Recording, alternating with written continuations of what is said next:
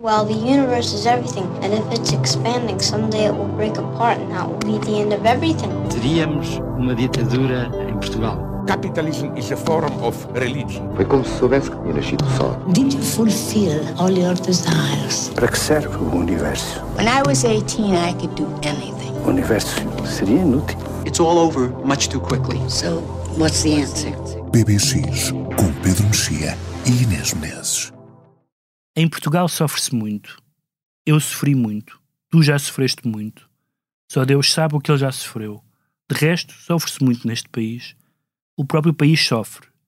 Sofre só por si com ponto final. E sofre coisas exteriores a si. Sofre de dúvidas, sofre quedas, de escadotes, de cabelos, sofre alterações. Sofre cataclismo.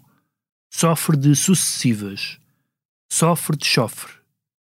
Esta afirmação sofre de contra-argumentação. Dir-me-ão que também se sofre noutros países.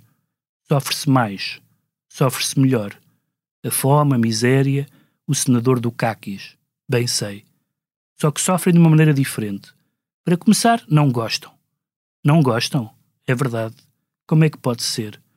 Há muito sofrimento no mundo, isso é certinho. E como é que nós podemos ajudar? Nós quem? Nós portugueses, pois ensinando-os, pois levando mais longe a nossa palavra, pois estendendo até lá a nossa mão, para que aprendam a gostar de sofrer. Hum. Uh, Miguel Esteves Cardoso, no livro Independente de Mente, uh, crónicas publicadas no jornal, mas nunca em livro. Já agora acrescento aqui um parágrafo de uma crónica de 89, lembrando que o Independente foi criado em 1988. Lembro-me que, eh, de que nenhum de nós gosta deste jornal e todos passamos a vida a dizer mal deste jornal, mas ninguém gosta que se diga mal deste jornal. E aquilo que nos lixa é quase nunca conseguirmos. Há qualquer coisa de errado e insuficiente neste jornal e a culpa é nossa. Uh, isto uh, dito com muito prazer, uh, evidentemente, por Miguel Esteves Cardoso, fundador, um dos fundadores uh, do Independente, Independentemente, aqui o nome do livro que reúne estas crónicas, continuam a fazer sentido, Pedro? Nós tiramos este, este mês para coisas que gostamos muito. Uh, para mim, o, Independente foi a, a, experiência como leitor, a experiência jornalística mais, não só mais forte que eu já tive, como tenho a certeza que não vai voltar a haver, porque uma boa parte dela uh, uh, resultava do facto de eu ter 16 anos, 18 anos, e portanto isso, por definição, não acontecerá.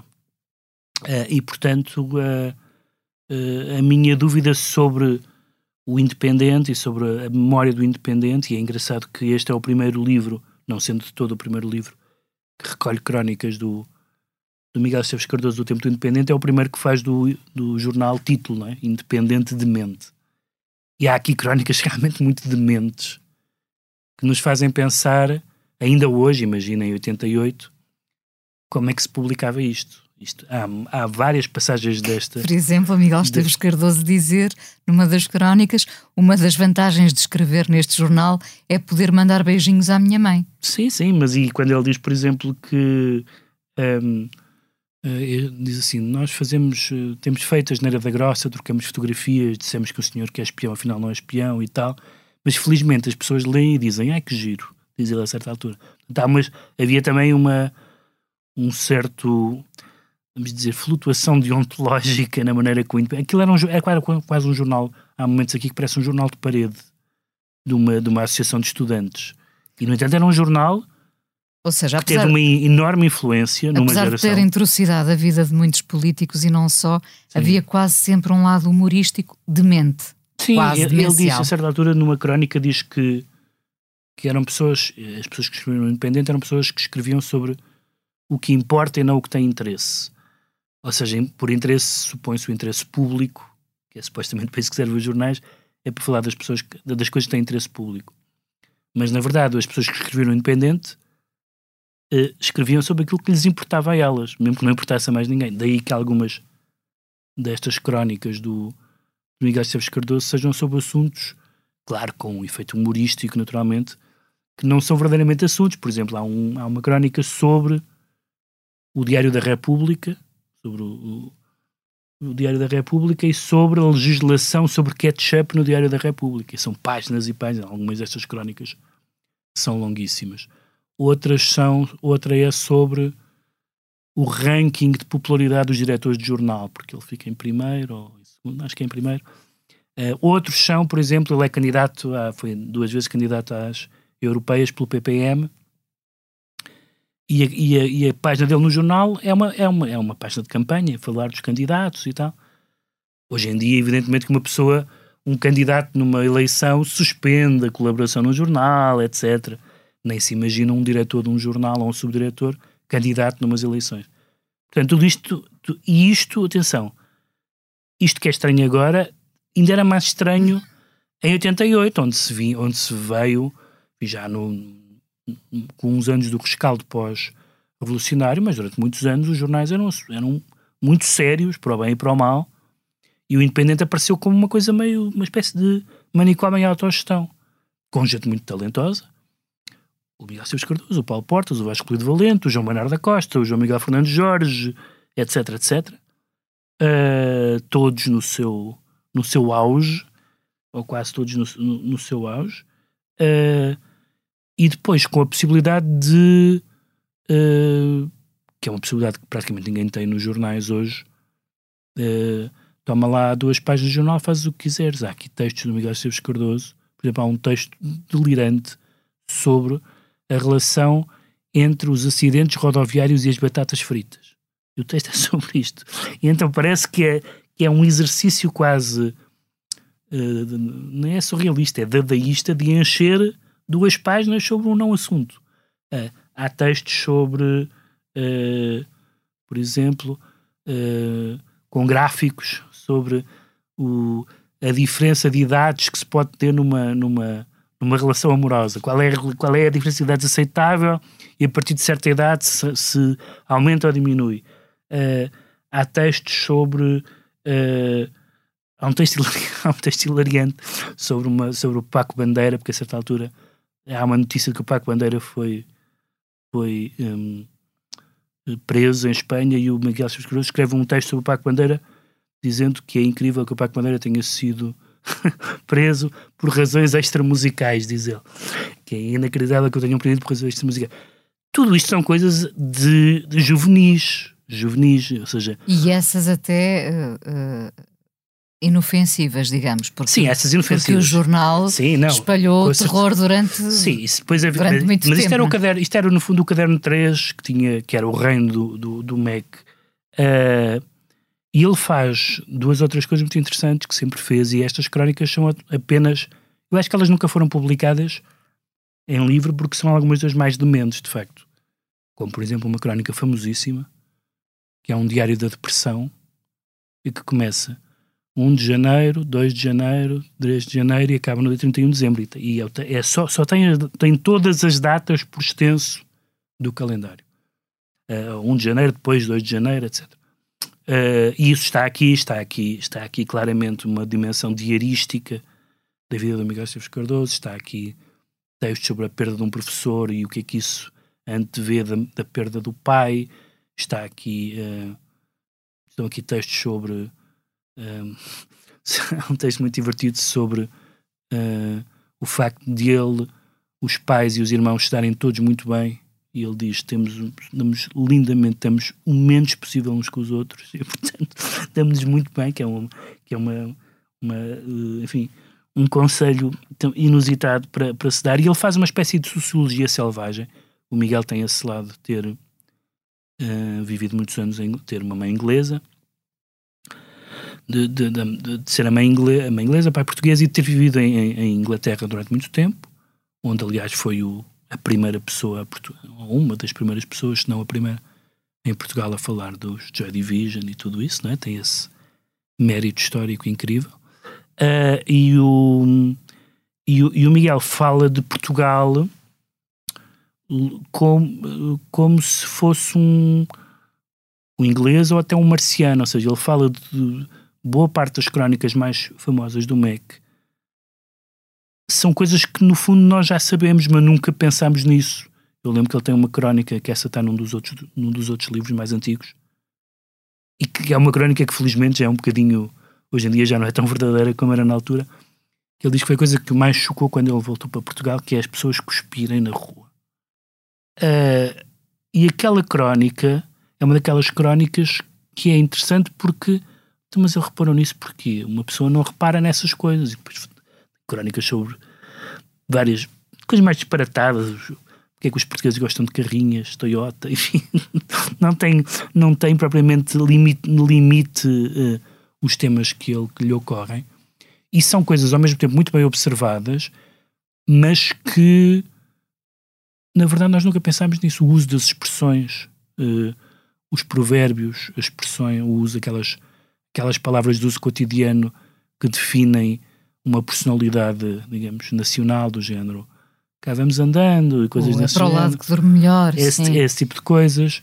E depois tem, umas, tem uns delírios uh, que são, que, que, são alguns dos métodos, é um dos métodos favoritos de Miguel Esteves Cardoso, que é usar as palavras pelo seu, pelo seu som uh, e pela sua ambiguidade. E então tem vários textos sobre toponímia, que são, eu devo dizer, eu raramente uh, a ler um livro me rio alto. A pessoa, quando acha uma coisa divertida, não se ri, não dá muito. Eu tenho algumas gargalhadas de ler estas crónicas, que tinha lido quase todas, porque ele vai buscar um Atlas, ou diz que vai buscar um Atlas, não interessa, a dizer, ah, os, os nomes estão a mudar das terras, e começa a buscar os nomes da A a Z, geralmente com intenções brejeiras ou escatológicas, que deve ter dado um trabalhão só de fazer esta montagem das palavras, e depois a gente pensa assim, ok, mas isto é uma coisa um bocado pueril, não é? Mas ao mesmo tempo também é um bocado genial. E, e o independente, uh, a cultura do independente, nem todas as pessoas eram iguais, naturalmente, um, tinha esse, tinha esse foi, uma, foi um momento juvenil com, com o que a palavra juvenil pode ter de bom e de mau, e na verdade irrepetível. Não durou sequer a vida toda do independente, uma boa parte do independente, sobretudo depois da saída do Miguel e do, e do Paulo Portas. Houve um grande momento, foi uma fundação da revista Capa, que durou pouco tempo, mas que era uma, um delírio. Lecionei um delírio pecado. E, era, e havia uma. uma a, a minha dúvida é se, e essa é, a, essa é uma dúvida geracional, é se isto ainda diz alguma coisa a pessoas para quem nada disto é novo ou nada disto é interessante ou, ou, ou já foi feito. Por exemplo, eu faço de certa forma parte daquilo que se chamou a geração dos blogs. E na, ger, no, na geração dos blogs, portanto há 20 anos, as pessoas que tinham 20 e tal, 30 anos, estavam todas a escrever assim. Não assim porque ninguém tem o talento do Mac, mas a escrever coisas deste género. Disparates, invenções, coisas deslocadas, coisas inventivas, uh, coisas eruditas, seja o que for, e tudo junto, sem a divisão entre o alto e o baixo. Portanto, isso também já foi feito. E se calhar a minha dúvida é: será que uma, uma pessoa que tenha 20 anos que pegue neste livro, isto lhe diz alguma coisa? Uh, acha graça, acha uh, uh, marcante, e, e, evidentemente que o Miguel Esteves Cardoso também tem a noção, e há várias referências, aí, nomeadamente no pós-fácil, a dizer isto também é uma fase do país, do jornalismo, da vida dele e das outras pessoas. O Miguel Esteves Cardoso genericamente já não escreve assim. E aqui não se trata. Atenção, escreve, escreve, isso é muito curioso, escreve com a mesma liberdade. Sim, isso completamente. Não, isso sobre, completamente. Mas o sobre os, os, os tomates não, que são a boi liberdade, comprados. liberdade Sim. total, mas já não escreve assim, por isso, por isso simplesmente, eu, não é a ideia de já não escreve assim, de já não, já não escreve tão bem, já não escreve. Não é nada disso. O Miguel Esteves Cardoso é uma pessoa, tem, tem outra idade e, portanto, escreve sobre outros assuntos.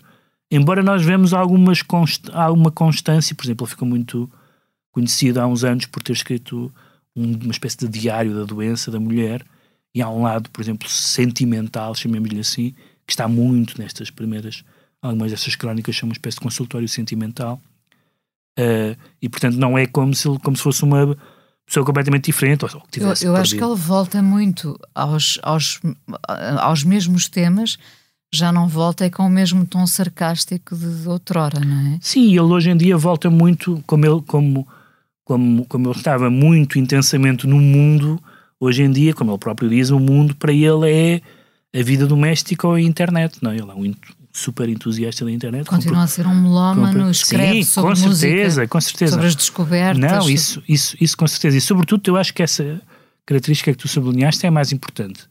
E para mim diria que é mais importante uma pessoa que escreve nos jornais, que é, escreve sobre o que lhe apetece. O que também é preciso ter diretores que estejam à vontade com um colunista que escreve o que lhe apetece. Mas eu isso acho admirável nele. honra seja feita ao público Sim, que, é verdade. que o mantém há tantos anos. Sendo que, sendo que é muitíssimo mais difícil escrever uma crónica diária do que escrever uma crónica semanal. Uma crónica diária é uma coisa quase impensável. Os brasileiros têm algumas pessoas que fizeram isso. Em Portugal o Prato Coelho teve durante algum tempo, mas é um exercício tremendo, porque O- Quer Porque dizer que tu, para teres uma, uma crónica genial, às vezes precisas de escrever 10 ou 15, não Sim, é? essa é uma das razões pelas quais às vezes uh, o, o olhar sobre o MEC é um pouco injusto, porque se, eu- se, se uma pessoa, e eu, eu tenho a experiência de escrever semanalmente nos jornais há muitos anos, se eu, eu- uma pessoa consegue se escrever todos os, o- todas as semanas no jornal, consegue uh, ao fim de um ano ter, ter escrito 10 ou 12 crónicas boas. Se for muito bom, se for muito bom. As outras é o que é. Todos os dias É muito difícil. todos os dias é uma coisa. É como aquelas pessoas que, olha, os cineastas que fazem filmes todos os anos, não é? Não dá, não é possível, não é possível. E, e, claro, as pessoas fazem o que quiserem e não, ni- ninguém tem nada com isso e as pessoas têm que ganhar a vida e têm o direito a, a ter prioridades diferentes, registros diferentes. Eu não escondo que os assuntos que interessam ao, ao Miguel hoje não são os que me interessam a mim em geral. Por exemplo, eh, o, uma, o Miguel Esteves Cardoso, que mais me, um dos que mais me interessa, até é anterior a eu lê-lo nos jornais, que é o que corresponde à crítica pop, que é, que é os textos sobre as bandas eh, pop Sim. inglesa, pós-punk, etc. Que no fundo a minha, a minha, a minha Nós tínhamos a crítica pop como uma espécie de bíblia, Sim, os, os, é? os, meu- os meus pais eram um bocadinho o Miguel Esteves Cardoso e o António Sérgio, não é? Se- boa parte daquilo que eu gosto nasceu da influência de um ou do outro, do João Lisboa também. Ahm, tudo num momento que é inimaginável para uma pessoa de 20 anos, que é eu conheço isto porque havia uma pessoa que passava na rádio. Senão eu conheceria isto. Ou seja, isto é como se nós fôssemos do século XIX. Não é? Porquê é que conheces isto? Porque houve uma pessoa que passou na rádio. Nós Senão- estávamos dependentes Senão, como é, que- como é que pessoas, sim. chegávamos lá? Portanto, essas pessoas tinham um poder. Atenção, infelizmente que já não é preciso haver essas pessoas. Não tenho nostalgia nesse sentido. Mas foram tão marcantes que nós continuamos a falar Mas para delas, nós, eh, eh, a quantidade de pessoas, por exemplo, na literatura que dizem a primeira pessoa que ouvi falar deste escritor foi o Eduardo Prato Coelho. Dezenas de escritores. É verdade, essas pessoas tinham um papel de intermediário, de divulgação, e de facto eu fui essas pessoas. Eu- se eu fizer a lista das bandas que eu vi pela primeira vez nos programas do António Sérgio, deve ser dois terços dos discos que tenho em casa. Pelo menos as bandas que E existiam. continuamos a ouvir. Nesse, e continuamos a ouvir. Nós somos fiéis. Independente de mente, as crónicas nunca publicadas em livro, com prefácio de Paulo Portas, uma edição da Bertrand. O Independente já agora foi eh, fundado, como aqui já lembramos, em 1988. Já antes, em 1986, o ex-jornalista Luís Paixão Martins fundara a sua agência de comunicação, a LPM. José Sócrates, Aníbal Cavaco Silva e António Costa entram num bar e o empregado olha para eles e diz: O que é isto? É uma piada? Bom, suspeito que se os três assomassem ao mesmo tempo ao bar do Ritz, cada um iria para o seu lado. Sócrates, modernaço, para o terraço. Cavaco institucional para o salão Almada Negreiros. Costa, prático, para uma das mesas próximas do piano. Página 162 do livro Como Perder uma Eleição, de Luís Paixão Martins, o homem que esteve ao lado de José Sócrates e António Costa nas suas maiorias absolutas e com Cavaco Silva na vitória à primeira volta nas presidenciais de 2006. No livro encontramos as novidades que marcaram as campanhas destas eleições, os erros, as particularidades, os egos e os deslizes acautelados para não rondar a derrota.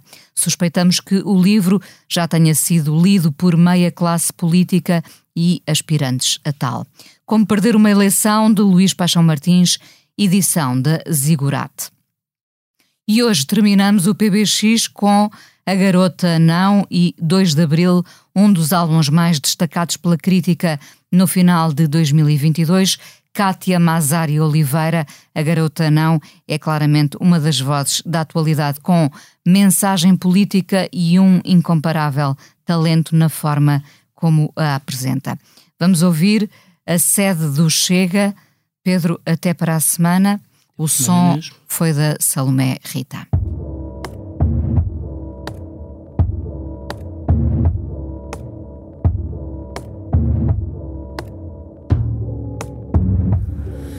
No carro com a mulher, no parlamento, no quarto do hotel, às refeições na rua, destaque Ventura na rua.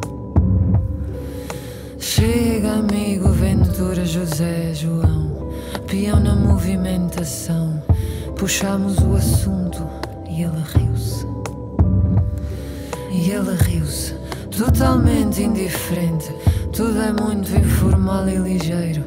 Tudo parece o início de uma festa. Nem a mascote falta. Um gato na sede do Chega vimos rolar. Debaixo da mesa vimos rolar. Debaixo da mesa um gato na sede do Chega. Janela aberta, retrato pendurado na parede.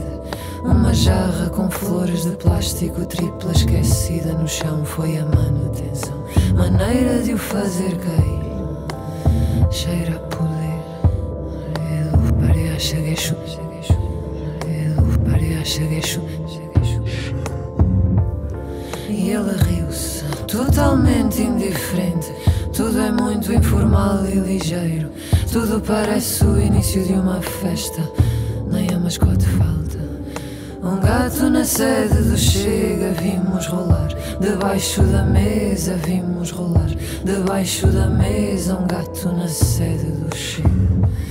Janela aberta, retrato pendurado na parede. Uma jarra com flores de plástico tripla esquecida no chão foi a manutenção. Maneira de o fazer cair. Cheira a poder. Edu paria chegueixo. Chegueixo. Um gato na sede do Chega vimos rolar. Debaixo da mesa vimos rolar. Debaixo da mesa um gato na sede do Chega. Um gato na sede do Chega vimos rolar. Debaixo da mesa vimos rolar. Debaixo da mesa um gato na sede do Chega. Cheira a poder. Cheira a poder.